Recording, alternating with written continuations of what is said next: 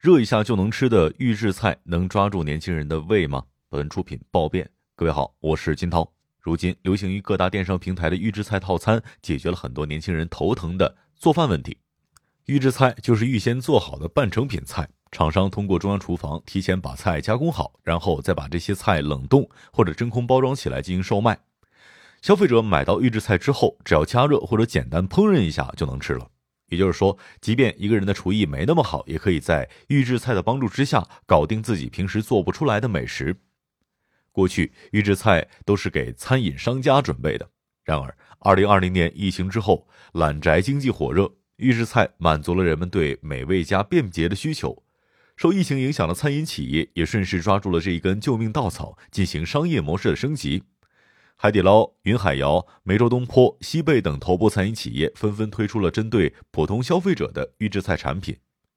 企查查数据显示，目前我国已经有7.19万家预制菜相关企业，光是2020年这一年，新注册的企业就达到了1.25万家。今年四月，预制菜行业第一股味之香上市，一个月的时间，股价涨幅超过百分之三百。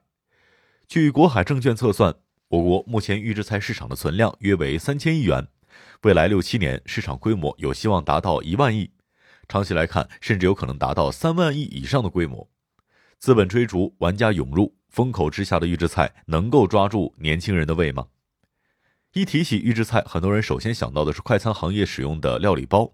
在很多快餐店工作过的于婷表示，他工作过的面馆、盖饭店等几乎都使用料理包。店里只有两口锅，一个电饭锅用来煮米饭，另一个锅用来烧开水加热料理包。把料理包浇在煮好的米饭上，一份盖浇饭就完成了。于婷说，鱼香肉丝、宫保鸡丁的料理包就五六块钱一份，盖饭可以卖到十六到二十元。据他了解，这些料理包的保质期有些在一年，有些甚至在一年半以上。在网上搜索料理包批发，可以看见鱼香肉丝、香菇滑鸡、梅菜扣肉，种类繁多，价格集中在三到十块钱。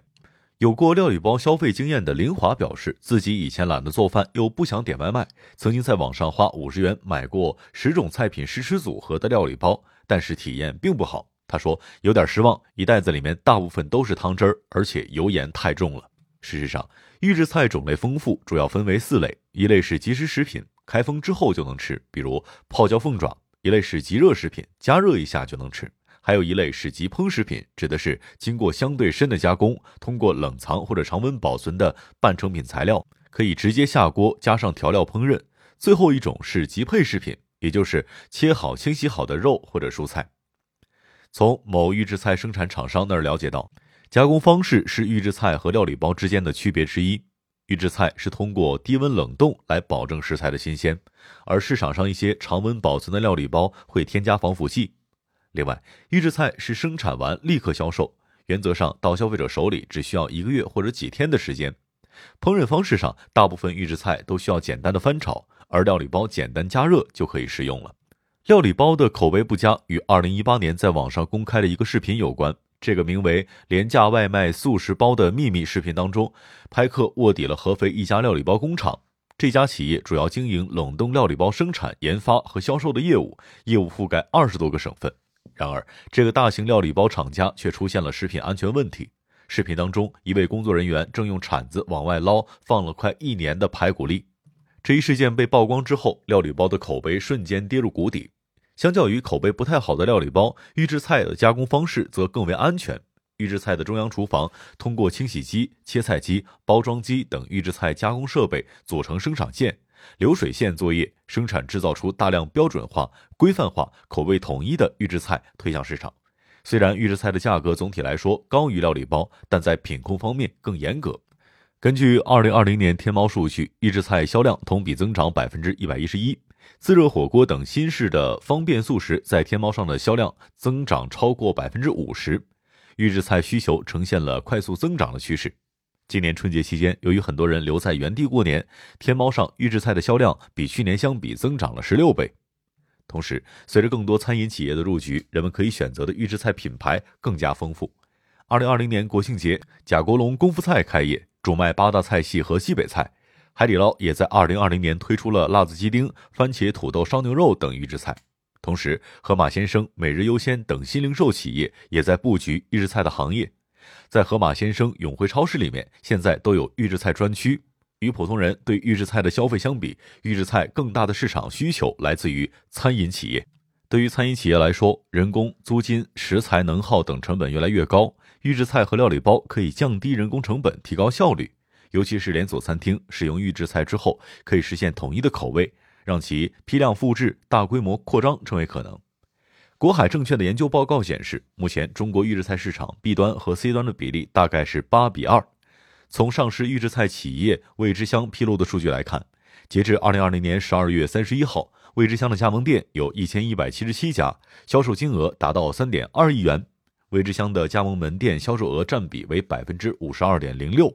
这表明一半的收入来自于 B 端大客户。